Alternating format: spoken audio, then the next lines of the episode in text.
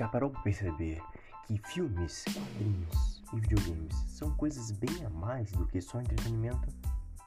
Eu espero que você já tenha reparado isso, porque eu reparei e venho aqui, por esse podcast, trazer as minhas ideias para ver se temos uma conexão. De uma forma que podemos controlar o Jäger e ter o nosso complexo neural conectado para ir nessas descobertas e nessas também situações que vamos criar a respeito do universo da cultura pop. Venha para o Complexo Nerd.